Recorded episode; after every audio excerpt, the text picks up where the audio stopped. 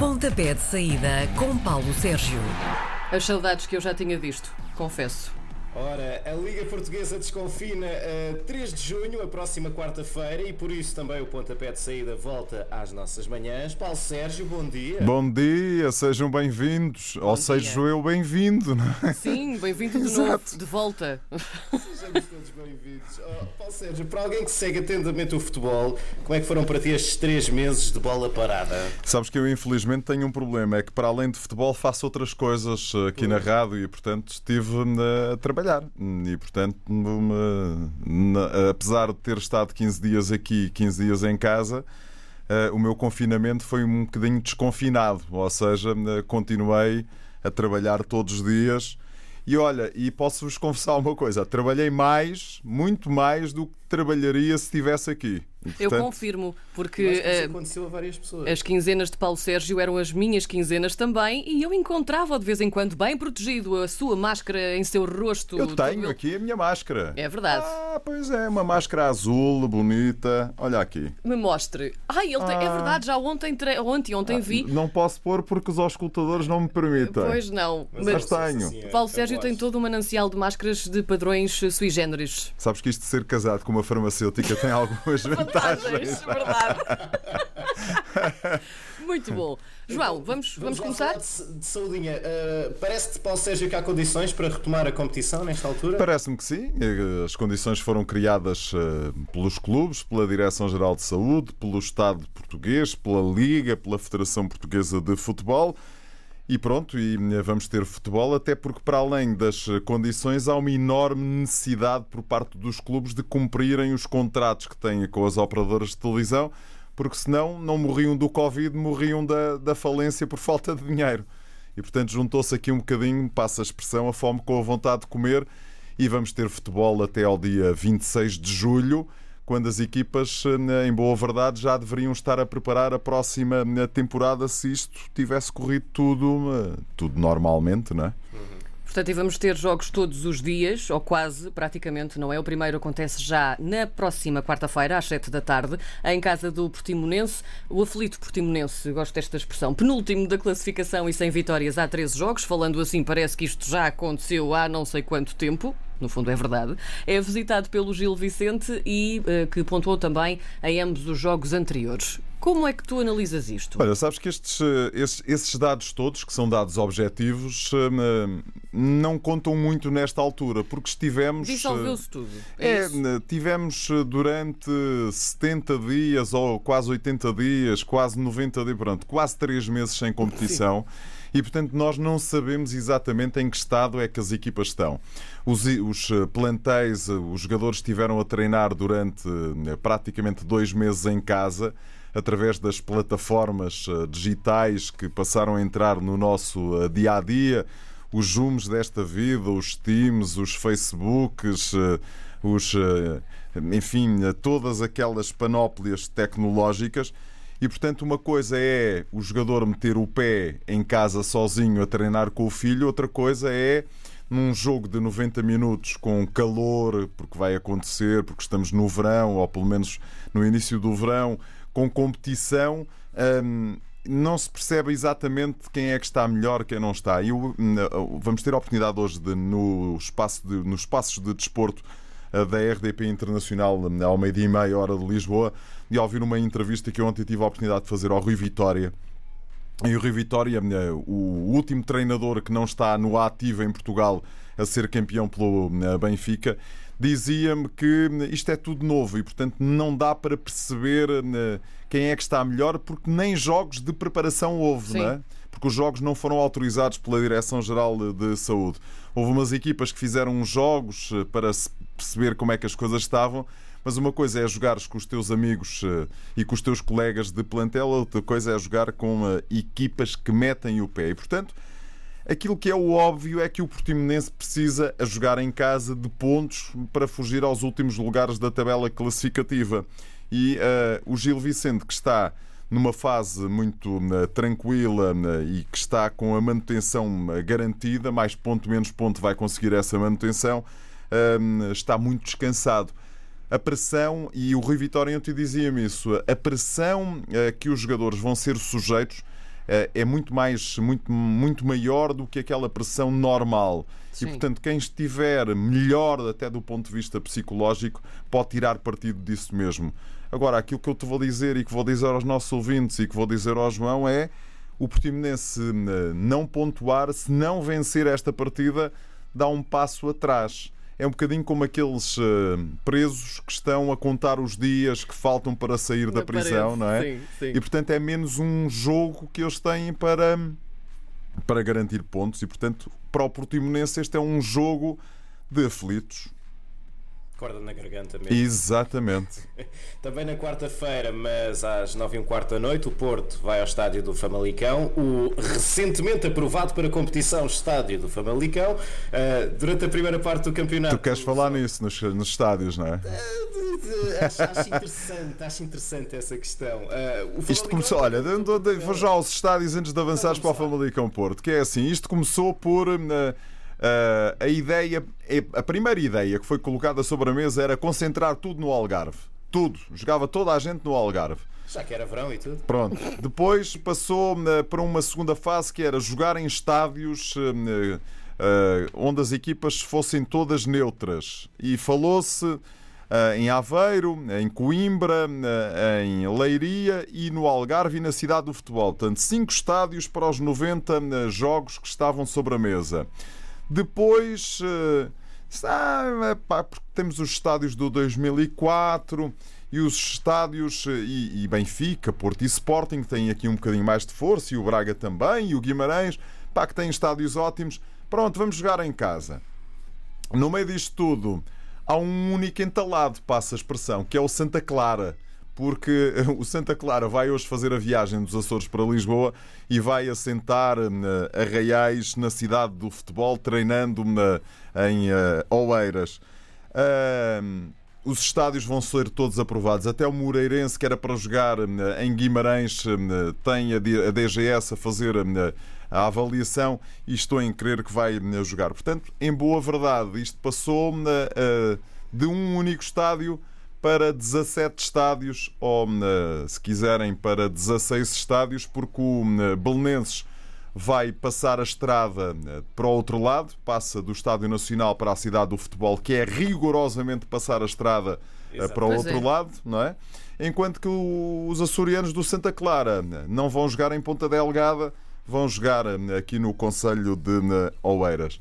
Ou seja, aquilo que era uma coisa muito complicada passou a ser uma coisa. Afinal de contas, os estádios portugueses têm todas as condições fantásticas para receber os jogos da Liga numa situação de eh, pandemia. Siga. Em relação ao. Famalicão, lá está, o Porto está na luta pelo título, primeiro classificado, tem um ponto de vantagem sobre eh, o Benfica, precisa de manter essa distância e para manter essa distância precisa de ganhar ao Famalicão que está na luta por uma presença nas competições europeias da próxima eh, temporada. Quem vai estar mais forte é aquilo que vamos descobrir na próxima quarta-feira à noite, porque não temos competição há eh, quase eh, 90 dias e não tendo competição há quase 90 dias, não dá para aferir quem é que está melhor. O Porto estava bem quando o campeonato eh, encerrou para a pandemia. Se está agora melhor ou pior, não sabemos. Há um dado objetivo que é evidente: perderam o Marcano e o Marcano é um jogador absolutamente crucial, ou tem sido absolutamente crucial na equipa do Futebol Clube do Porto. Recupera o Pep em excelentes condições, tudo indica que vai fazer hum, parelha de central com Mbemba. E portanto vamos ver como é que a equipa se adapta e em que circunstâncias é que a equipa eh, está nesta altura para atacar estes últimos eh, 10 jogos. Olhando para aquilo que foi a Liga Alemã, eu não estou à espera de grandes jogos nesta primeira jornada pós-pandemia. Na quinta-feira há, ter- há três jogos, logo assim a começar às sete da tarde. O Marítimo, que fez fincapé para jogar na Madeira e consegue, vai receber o Vitória de Setúbal. Como é que vai ser isto? É um jogo eh, para o Marítimo, lá está. O Marítimo está nesta altura com 24 pontos, precisa rapidamente de eh, garantir os tais, eh, a tal bitola de 33 pontos, eh, que são os que eu acho suficientes para garantir. Joga em casa e por isso mesmo nada como no seu próprio estádio conseguir esses três pontos. Mas do outro lado, o Vitória de Setúbal tem 28, também precisa de garantir rapidamente a permanência. Este é bem capaz de ser um daqueles jogos à luz daquilo que estávamos a ver e porque o Vitória de Setúbal estava muito bem e o Marítimo nem por isso. Há 90 dias, portanto há 3 meses, é capaz de ser um daqueles jogos que eu aposto aqui no empate sim. Este, este confinamento, uh, falemos agora do, do Benfica Tondela, este confinamento achas que uh, fez bem também para confinar a crise do Benfica? O Benfica só tinha uma vitória em oito jogos. Uh, o que é que te parece que vai acontecer? Olha, eu acho que o Benfica conseguiu uma coisa, conseguiu recuperar uma série de jogadores que podem de facto dar aqui um, um plus, um bust para o que falta desta Liga Portuguesa. Porque repara, o Gabriel estava out, está em condições e aparentemente vai ser eh, titular. O André Almeida estava com dificuldades, está recuperado. Enfim, os jornais desportivos, sempre bem informados nestas coisas, dão a ideia de que ele pode eh, também eh, não ser lançado já, mas está preparado para a fase final do campeonato.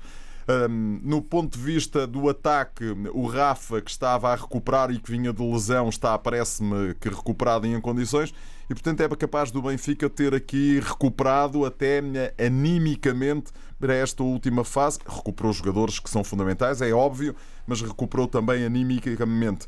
O Tondela, o Tondela é um, ou tem sido um, nos últimos tempos uma espécie de bete no ar da equipa eh, do Benfica e este é daqueles jogos para aferir a capacidade da eh, formação encarnada, até porque uh, tem aqui uma vantagem à partida para isto, que é uma vantagem que tem a ver com eh, o facto de jogar depois do Futebol Clube do Porto. E, portanto, quando eles entrarem em campo, a equipa do eh, Futebol Clube do, do, do Benfica já sabe o que fez o Futebol Clube eh, do Porto. Cumprimentos meus ao teu cão. Não é dele, eu é? acho que é no terraço. É no terraço? É. é Cumprimentos, cumprimentos, está-se a ouvir impecavelmente. Isto é maravilhoso. Fantástico. Bom, o Sporting vai até Guimarães, não é verdade? O Ruben Amorim tinha acabado de chegar quando tudo isto aconteceu. Eh, foi apenas um jogo, um jogo e uma vitória. E uma vitória, se não me Frente engano. ao Desportivo das Aves e contra nove.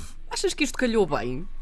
Esta paragem? Para o, para, o, para o Ruben eh, calhou muito bem. Porquê? Porque Sim. teve tempo para trabalhar. É verdade que não teve tempo para trabalhar o tempo todo, mas teve tempo para, nestes últimos, hum, neste último período, eh, trabalhar há algum tempo com os eh, com os seus jogadores, pelo menos nestas últimas três semanas, e, hum, e portanto vamos ver do lado do Vitória de Guimarães há esta nota muito importante que é o facto da equipa do Vitória também estar na luta por uma presença nas competições europeias. Já sabe que o Ivieira não vai continuar em Guimarães, mas quer marcar e quer deixar a sua marca. E portanto, aquilo que eu acho é que o Sporting tem que ser um Sporting extra e tem que ser um Sporting muito mais competitivo do que mostrou nessa partida frente ao eh, Desportivo das Aves há cerca de uh, três meses. Lá está, uh, Karina e João, não dá para perceber exatamente, porque nós não, não, não estamos a ver as equipas, não dá para perceber quem é que está em condições e quem é que não está em condições de atacar esta Sim. parte final do campeonato. Se calhar daqui a oito dias dá para ter um bocadinho mais uh, de ideia. Mas há uma coisa que é evidente, que o Sporting vai passar um mau bocado em Guimarães, isso parece-me evidente. Internacionalmente falando, alguma coisa nesta Há alguma coisa ou ficamos só pelo. Não, temos uh, futebol alemão. Uh, temos o futebol alemão. Há um dado. Uh, temos futebol alemão, depois temos na República Checa, na Premier League só vai começar a 17. A Série A italiana vai começar a 20, tem a taça de Itália antes, depois deve também recomeçar por ali a Liga Espanhola. Deixem-me dizer que o Sporting de Braga, que está na luta pelo terceiro lugar, joga de hoje a oito dias, frente à equipa do Santa Clara na cidade do futebol. Sporting de Braga estava em alta, com o custódio à frente.